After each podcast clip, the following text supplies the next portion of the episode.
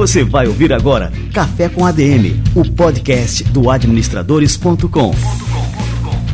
Apresentando Leandro Vieira.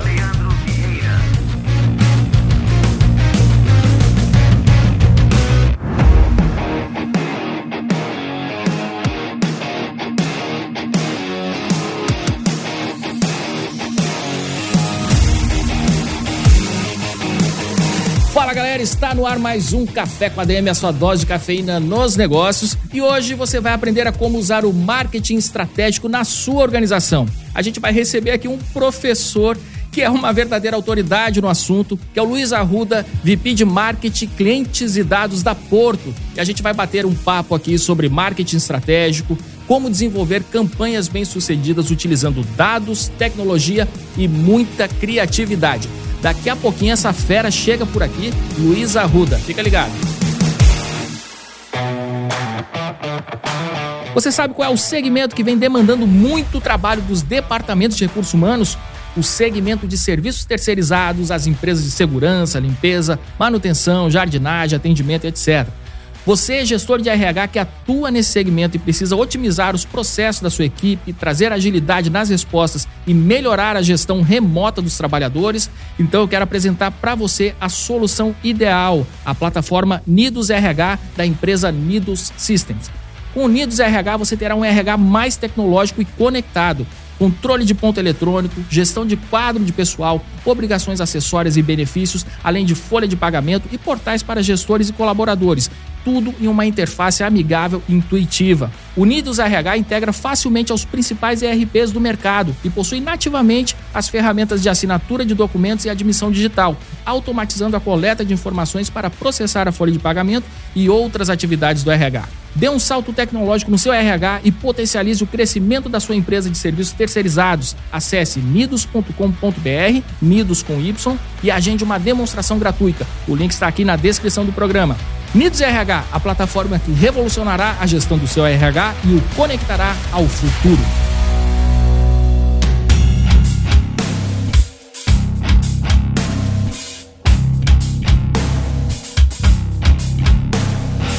Luiz Arruda é VP de Marketing, Clientes e Dados da Porto. Ele tem formação superior em Ciências Econômicas e Gestão Empresarial pela PUC de São Paulo, tem MBA pela Business School São Paulo, além de formações do MIT, Harvard e Wharton School nos Estados Unidos. Ele acumula passagem por grandes organizações e foi sócio-diretor de uma agência de marketing antes de se unir à Porto, empresa em que ele atua desde 2020. Luiz Arruda, cara, que honra te receber por aqui. Seja muito bem-vindo ao nosso Café com a DM. Obrigado, Leandro. É um prazer estar aqui. Sempre muito bom bater esse tipo de papo. Falar um pouquinho sobre o, a paixão que a gente tem de trabalhar com essa marca tão grande. Que bacana. Cara, eu sou um verdadeiro fã da Porto. É, a gente já teve aqui com o Oliver, acho que acredito que faz um ano pelo menos. E foi um bate-papo super bacana sobre o rebranding da marca Porto, né? E agora conversar com você sobre marketing estratégico, sobre a nova plataforma Todo Cuidado é Porto. E vai ser uma oportunidade incrível aqui para os nossos ouvintes aprenderem né? e ver como é que se faz um marketing estratégico na prática. Então eu queria começar aqui esse nosso bate-papo, Luiz, contando um pouquinho como é que você desenvolve esse trabalho né, à frente do marketing da Porto. É, qual que é o papel do marketing estratégico na Porto como organização? Eu acho que tem uma coisa bastante interessante de dizer que a gente não faz nada sozinho, né? A gente cocria tudo com os nossos clientes e corretores. O olhar para fora e de fora para dentro é muito importante para a gente conseguir desenvolver essa história toda. Então, desde a época que você conversou lá atrás, onde a gente fez o rebranding, que na verdade foi uma reorganização das nossas estruturas, não só para fora, mas inclusive estruturas organizacionais internas, isso partiu de várias pesquisas onde a gente percebe que o cliente, percebeu na época que o cliente enxergava a Porto Seguro na época como uma seguradora de alto.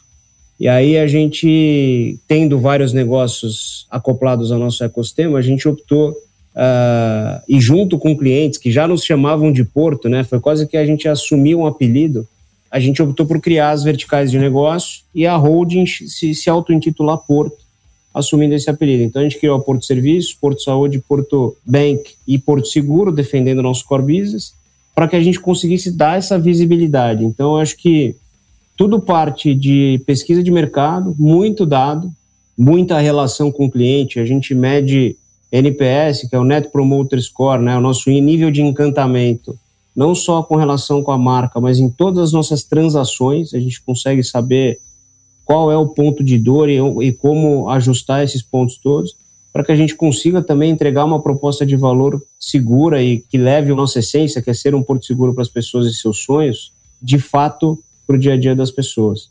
Então está tudo muito embasado em dados. É por isso que uma das áreas que está comigo é dados e a outra é cliente. Na verdade, para mim, tudo é marketing. Tá? Então, quando a gente fala de comunicação, é uma das coisas que aparece, né? Que tá, mas o que está muito por trás é esse, com essa cocriação com os mercados. Olha, interessante, eu acredito que mais de 300 episódios aqui do Café com a DM, eu acho que o termo cocriação, que é algo tão valioso, né, e tão estratégico para qualquer marca, ele apareceu poucas vezes aqui no Café com a DM. É legal você trazer isso, né, a importância de uma marca, de uma empresa prestar atenção nos insights que os clientes estão fornecendo, né, e junto com esses clientes criar uma proposta de valor. E vocês fazem, cara, mais uma aula aqui da Porto, né, de como fazer é, negócios, como empreender e como fazer marketing, cara. Impressionante. Tem uma curiosidade bacana que acho que faz parte disso, que às vezes a gente acha que tudo é uma ciência muito complexa. Hoje em dia a gente tem, obviamente, uma quantidade de dados uh, muito grande na Porto. Né? A gente tem cartão de crédito, onde eu tenho dado de consumo, eu tenho saúde, eu tenho serviços, inclusive na casa das pessoas. A gente entra em 4 milhões de casas todos os anos, mais, ano passado 4,5, então, é, e esse ano deve chegar a passar de 5. Mas o que me inspirava muito quando eu cheguei aqui em 2020, tem uma história que eu não sei se é lenda ou não, mas é bonita de compartilhar porque faz parte da nossa essência, em que o lanchinho do guincho nasceu de uma enchente aqui, se eu não me engano, não é Angabaú, em que um prestador viu que as pessoas estavam esperando a água baixar e passando fome. E ele, por atitude própria, a gente dá muita autonomia aos nossos prestadores, corretores, à nossa equipe comercial, ele pediu pizza para todo mundo. E ali a gente falou, pô, a pessoa quando ela está nesse momento, eventualmente ela esteja com fome e precise de algum cuidado. Então, a gente criou, a partir deste momento, o lanchinho da Porto, que está em todos os nossos guinchos hoje. E, e foi engraçado porque saiu a foto de todos os guinchos esperando os carros, as pessoas comendo pizza e os carros alagados embaixo do túnel. Então, é um pouco de escutar cliente, não necessariamente é só ficar analisando dado, e tá, às vezes é ir para a rua um pouco também, né? É isso que eu ia te perguntar, né? Assim, no universo de uma empresa como a Porto, que é uma empresa gigantesca, como é que esse processo de escutar o cliente, né? Realmente, como é que isso pode ser facilitado? Porque muitas vezes até uma pequena e uma média empresa tem dificuldade de fazer isso, né? De ir até ali o campo, né? E prestar atenção realmente, né? No que, que os clientes precisam, quais são essas necessidades, enfim, né? Que vocês detectaram tão bem, por exemplo, nesse caso que você acabou de ilustrar. Como é que uma empresa ela pode fazer isso, né? Prestar mais atenção atenção realmente, escutar o cliente de uma forma né, que isso forneça ali dados valiosos, aí, como nesse caso, né, para a mudança de uma estratégia, enfim, ou para até inovar né, no seu serviço, enfim. Eu digo que dados a gente sempre trabalha em duas frentes, né? O que é racional e o que é emocional, como em marketing e como em muita coisa na vida. Então, a gente, de um lado, tem todos os nossos dados primários, secundários, terciários, mas no final da linha, o cruzamento desses dados tem que ser comprovado no dia a dia, na verdade, né? O dia a dia da rua. A gente escuta muito nossos corretores. Eu brinco que o nosso maior BI, né, o nosso maior base de dados, base de inteligência de dados da Porto é o corretor. Porque no final do dia, o corretor conhece se o cliente trocou de carro, se ele trocou por um carro maior, né, se ele sai de um carro pequeno para uma SUV, eventualmente ele cresceu a família, ele sabe onde ele mora por um seguro residência, ele sabe qual é o consumo de saúde, então ele sabe até o estado da saúde da família. Se ele tiver nosso cartão de crédito, a gente consegue aqui, com dados primários, saber qual tipo de consumo e comportamento ele tem. Então, na hora que eu cruzo esse mar de dados, eu consigo, de forma racional, construir o início da nossa estratégia. Mas o que de forma emocional consegue fazer a gente ter propriedade para falar coisas do tipo todo cuidado é porto, é a maneira como a gente enxerga no dia a dia, né? Eu, por exemplo, já passei dias trabalhando de guincheiro. Eu acompanho o guincheiro durante o dia pra, e trabalho mesmo, assim, boto uniforme, chapéu, boné, tem a minha matrícula escrita no uniforme, né? Cada um de nós aqui tem uma matrícula. Porque quando você vê a forma como o cliente chega, como a gente entrega o lanche, o como é muito importante para a gente. Agora, isso tudo está muito associado à nossa essência, né? A gente, quando fala ser um porto seguro para as pessoas e seus sonhos, isso nasce de fato de dentro para fora, né? O, o, ato do guincheiro, e hoje a gente olha, a gente vai inclusive contar algumas dessas histórias ao longo da primeira fase dessa plataforma, primeira campanha da plataforma, que tem várias histórias em que o guincheiro ou os prestadores de serviço fazem mais do que simplesmente remover o carro. Você ter uma ideia, tem guincheiro nosso que é padrinho de casamento, porque a pessoa estava indo pedir a esposa em casamento, hoje é a esposa, e quebrou o carro. E quando ele ficou sabendo da história, ele levou a pessoa de guincho fez o pedido e no dia seguinte foi convidado para ser padrinho do casamento, caso ele não ajudasse. Cara, que nisso. fantástico. Então, é, essa essência traz para a gente muita verdade na hora que a gente vai para fora. Agora, é um trabalho que leva tempo. Assim, essa campanha de Todo Cuidado é Porto, a gente está trabalhando no conceito para chegar em quais verdades vão para a rua e como a gente vai levar a essência e o serviço que a gente quer levar para a rua. Faz mais de um ano já desenvolvendo essa história. Pô, que bacana. E o nome, né? Todo Cuidado é Porto, ele consegue comunicar totalmente assim a proposta de valor é, da marca Porto, né? Eu queria que você contasse um pouquinho os detalhes dessa plataforma, né? Até para o nosso público conhecer mais e como é que foi o desenvolvimento disso tudo. Você falou que começou há um ano, né? O desenvolvimento dessa plataforma. Poderia contar mais detalhes aqui, Luiz? A gente, eu adoro falar dessas entregas porque é o que brilha nossos olhos, né? A gente tem uma pressão e pressão é um privilégio, né? A gente tem em vários lugares escrito isso, de trabalhar com uma marca que hoje é a segunda marca mais forte do Brasil. A gente discute muito como ir para a rua. Né? Todo ano a gente tem um período do ano que é de novembro a março, que a gente tem, a gente chama de alta temporada. É quando a gente tem quase 60% dos chamados de serviços do ano, porque todo mundo está pegando o carro para pegar uma estrada, sair de férias, chega na casa de veraneio, o chuveiro não está ligando, o ar-condicionado não está funcionando e tudo mais. E para isso a gente construiu os nossos canais digitais, para conseguir entregar cada vez mais agilidade no pedido e na chamada da Porto, né? E a gente sempre quis entregar essa autonomia para o prestador de cuidar das pessoas e não necessariamente só de executar o serviço. A primeira campanha que a gente fez há um ano e meio atrás foi uma campanha em que a gente falava para as pessoas com uma música do Timaya, chama Porto no Whats, e depois virou Chama Porto no app, onde a gente tem um app onde a pessoa consegue chamar, ver todos os serviços, acompanhar e tudo mais. Só que a gente sentia sempre muita falta de a gente empregar o nosso jeito nessa história. E aí, nessa campanha de alta temporada de dezembro, a gente falou, cara, a gente precisa levar o nosso jeito. E aí, a primeira entrega da agência, que é que foi para a rua em dezembro, foi uma chamada mais ou menos dizendo que era todo o cuidado da Porto agora no app. E aí, a gente começou a entender que o app era um meio e que o fim para a pessoa era justamente esse cuidado. E começou a estressar cada vez mais como isso poderia ir para a rua. E a Gut, que é a agência que desenvolveu essa plataforma, ela trouxe para a gente, depois de várias tentativas, idas e vindas, ela trouxe o Todo Cuidado é Porto quase que como uma forma de retribuir a escuta que a gente tem. Né? Você falou no início que é fã, a gente, toda reunião que a gente vai, parece pretencioso, mas é uma verdade gostosa que a gente tem aqui dentro, alguém conta uma história com a Porto em uma dessas histórias que estava contando, falou: Meu, cuidado que vocês têm, todo cuidado é muito pouco, assim, perto de tudo que vocês entregam. Aí ficou olhando para a cara do outro e a agência chegou no Todo Cuidado é Porto, foi muito feliz.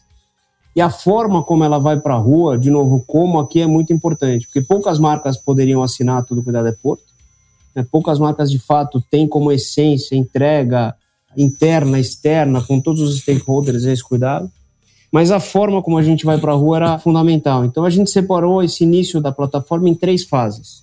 A primeira fase é como a gente tangibiliza o serviço, mas não o serviço pela execução, o serviço pelo impacto na vida das pessoas. Então a gente chama essa primeira fase de live, com números reais do dia, a gente vai contando, conforme a gente vai executando os serviços, o impacto que a gente gera na vida das pessoas.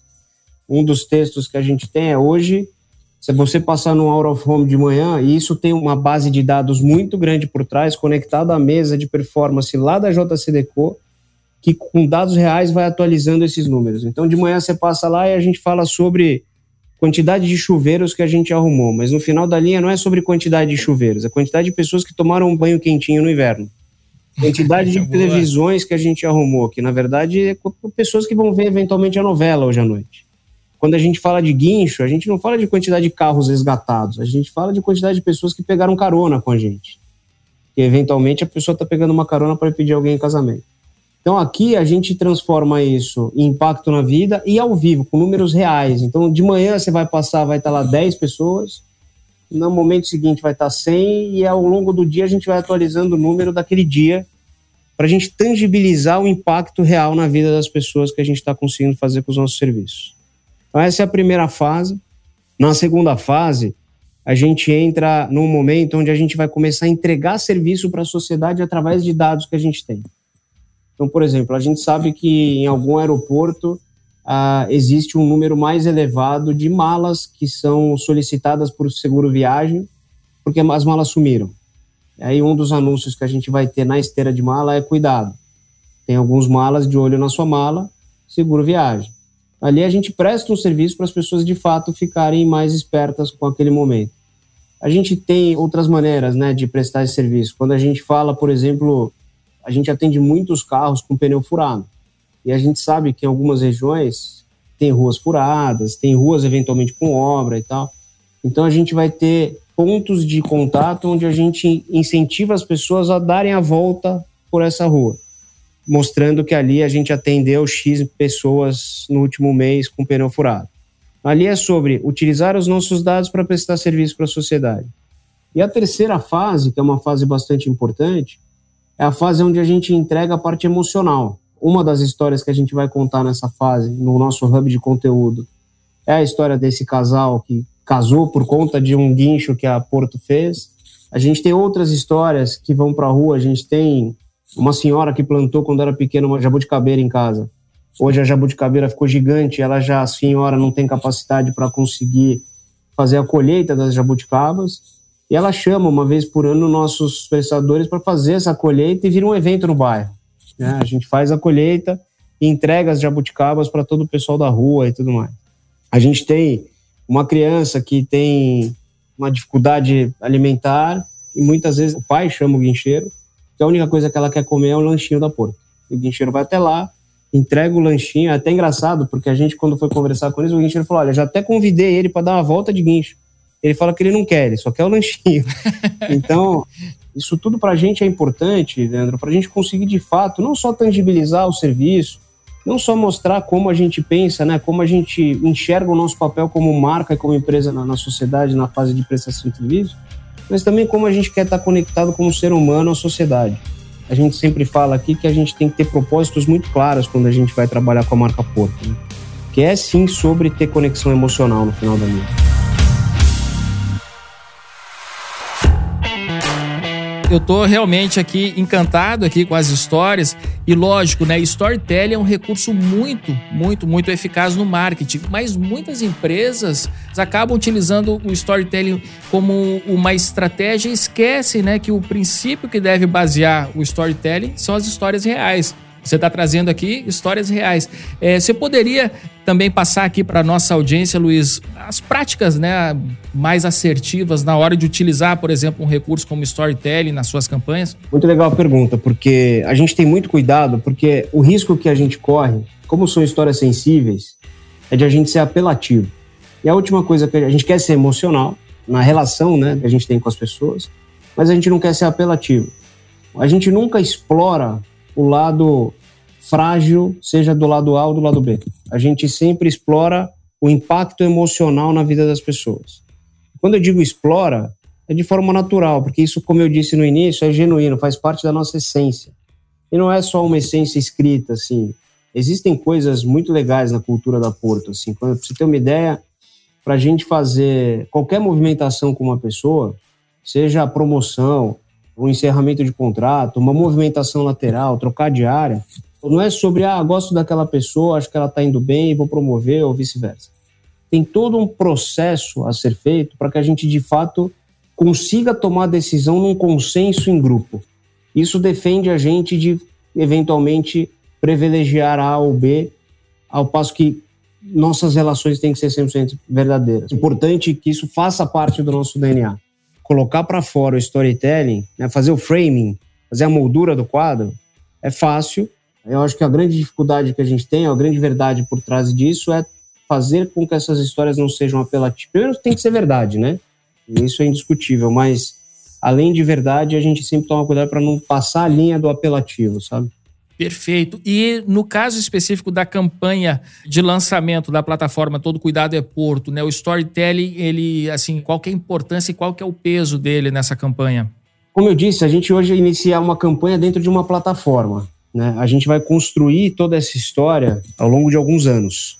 Isso se reflete, por exemplo, nos nossos patrocínios, se reflete. A gente hoje está com Fórmula 1 aqui no Brasil, em que a gente está construindo toda uma história em volta do evento para que a gente consiga entregar todo o cuidado de Porto pro evento, né? Porque o promotor recebendo os nossos serviços, ele também percebe valor na nossa chegada.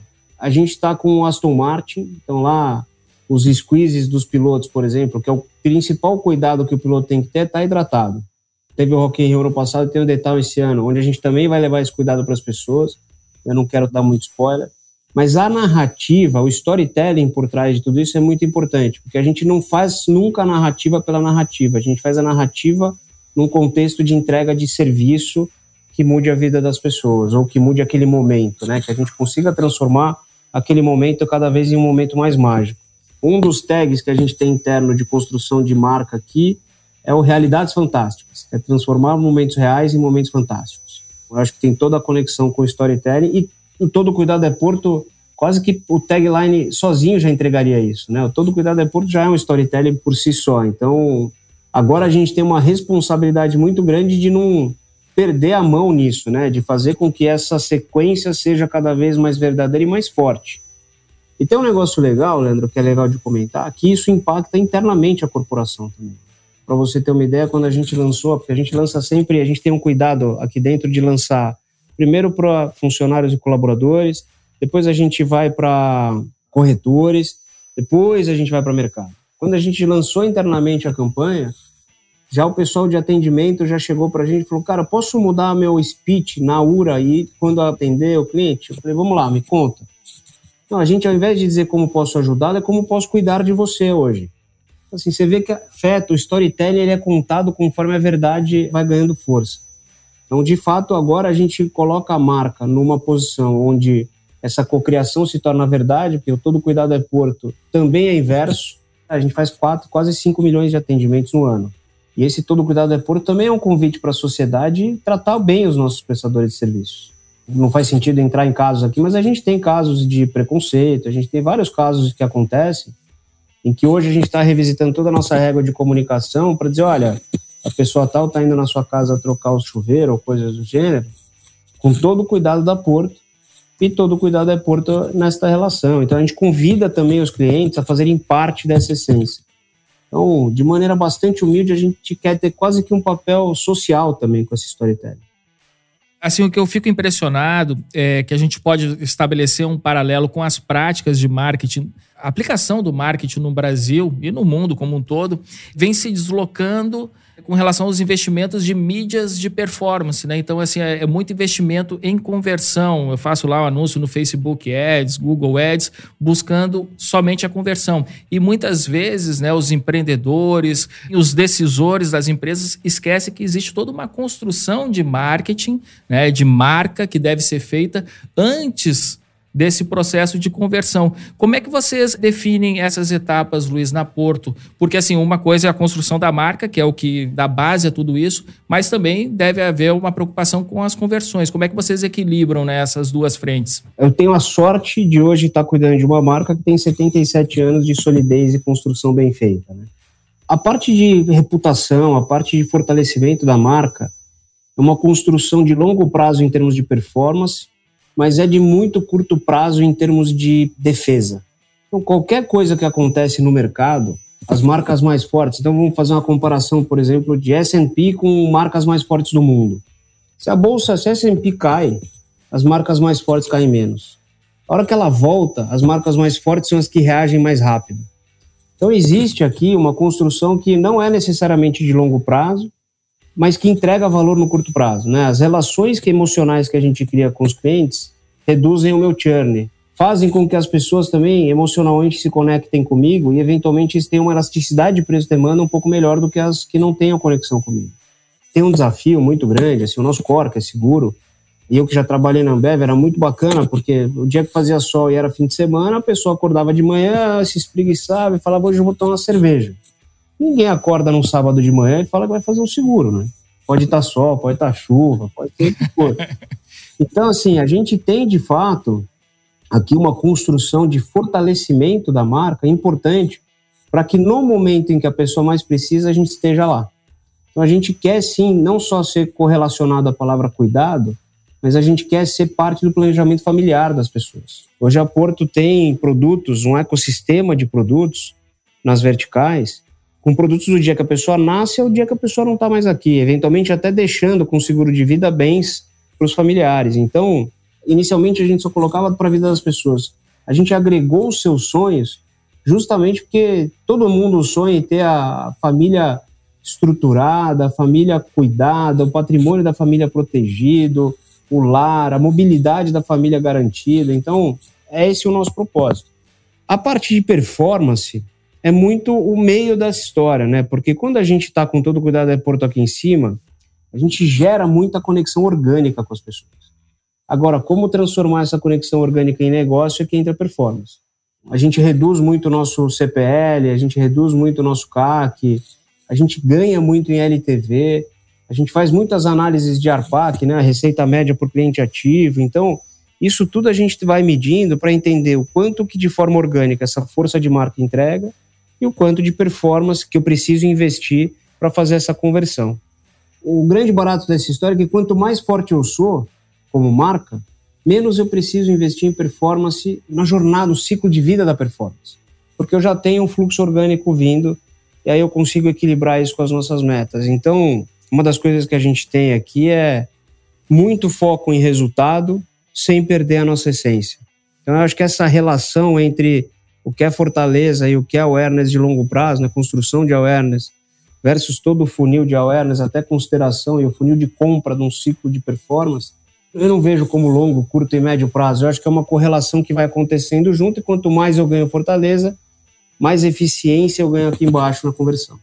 Um dos pontos também desse processo todo é a mensuração dos resultados, né? E aí eu queria que você entrasse um pouquinho nesse ponto, porque isso é fundamental, né? Saber se a nossa estratégia está sendo bem executada, quais são os dados que eu devo prestar atenção, né? Que vão me dar essas respostas. Como é que vocês fazem isso na Porto? A gente analisa, de novo, dados racionais e dados emocionais, assim. Quando a gente vai para a NPS transacional, tem um pouco de racional, um pouco de emocional quando a gente vai para NPS reputacional, a gente tem mais emocional.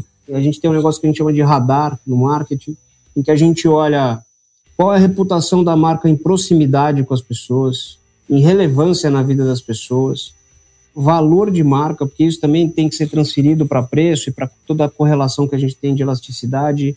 Nosso churn, LTV, que é o lifetime value da pessoa aqui dentro. A gente olha ARPAC, que é a receita média crescimento médio de clientes, crescimento médio de receita por cliente e crescimento médio de negócios por cliente. E a gente tem uma, é quase que uma brincadeira, mas no final da linha não é brincadeira porque faz parte da nossa meta. Todos os nossos investimentos, eu brinco com o time que o investidor, ele espera um ROAE da empresa. E se a gente der menos do que esse ROAE em qualquer investimento que a gente fizer, ele vai optar por não investir em marketing. É melhor investir em produto né? Produto que eu digo design, né? Então a gente sempre tem que dar um pouquinho a mais do que o ROAE que a empresa dá com os nossos investimentos. Eu acho que essa mistura de análises de impacto fazem com que a gente venha conseguindo não só fazer os investimentos de forma inteligente, mas conseguir provar para a companhia essa ida e vinda de retorno para o acionista. Eu vejo muita oportunidade em marketing, como marketing, não como comunicação, em ser de fato uma das maiores contribuintes para o ROI da companhia. A gente não pode ser visto como uma despesa, sim como um investimento de fato. E para isso, a gente precisa dar retorno. Ô Luiz, para a gente finalizar o nosso bate-papo, no começo eu comentei aqui sobre a tua formação, né? Você tem formação em ciências econômicas, depois seguiu, fez o um MBA pela PUC de São Paulo, né? pela Business School de São Paulo, e depois ainda teve outras formações fora, nos Estados Unidos, nas maiores instituições de ensino aqui do mundo. A gente está falando de MIT, Harvard, Wharton School. Agora eu queria terminar esse nosso bate-papo, isso é uma pergunta mais pessoal, como é que você se mantém atualizado né, e qual que é a importância disso para alguém na função que você executa hoje na Porto, né? Porque isso é uma mensagem que a gente sempre deixa aqui para os nossos ouvintes, né? Que as pessoas de mais resultados, as maiores líderes de negócios do mundo, enfim, são pessoas que nunca param de aprender. E você aqui é evidente que é uma pessoa, né, desse tipo que nunca para de aprender. Mas eu queria que você comentasse aqui para a gente finalizar o nosso bate-papo, né? Qual que é o papel da educação e do conhecimento na execução de todas as suas atividades profissionais?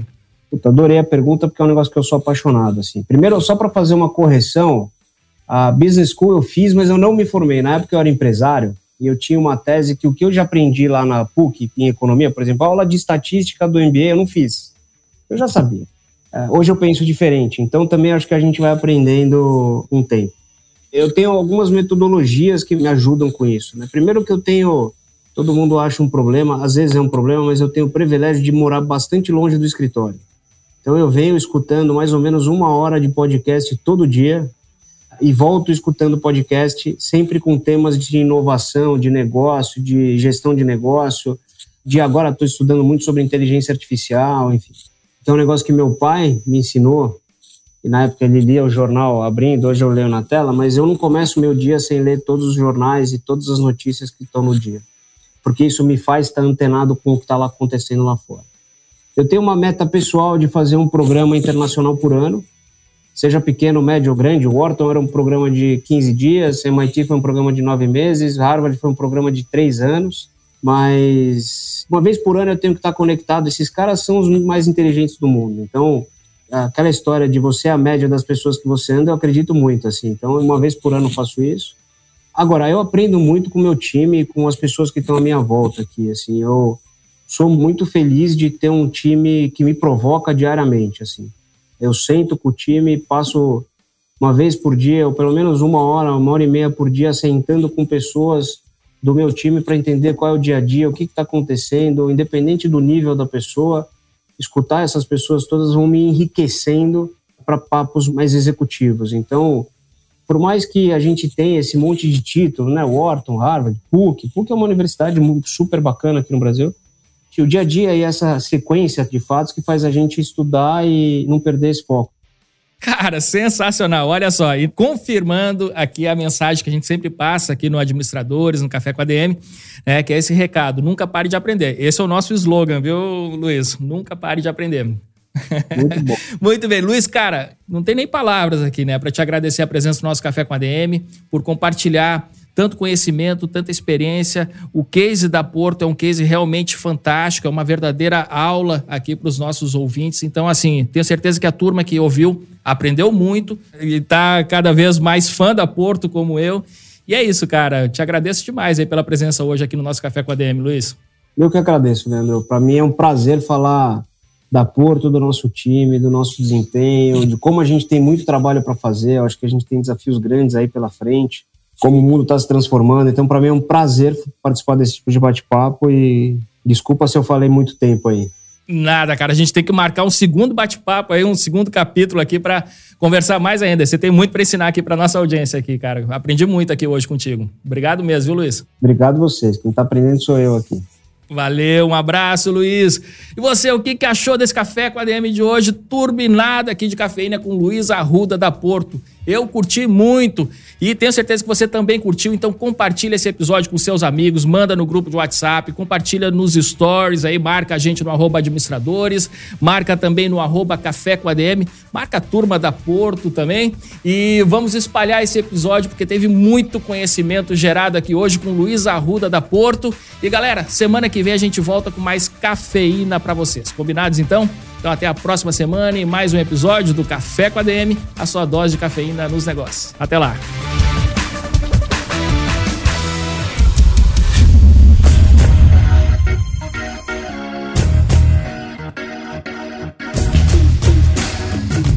Você ouviu Café com ADM, o podcast do administradores.com.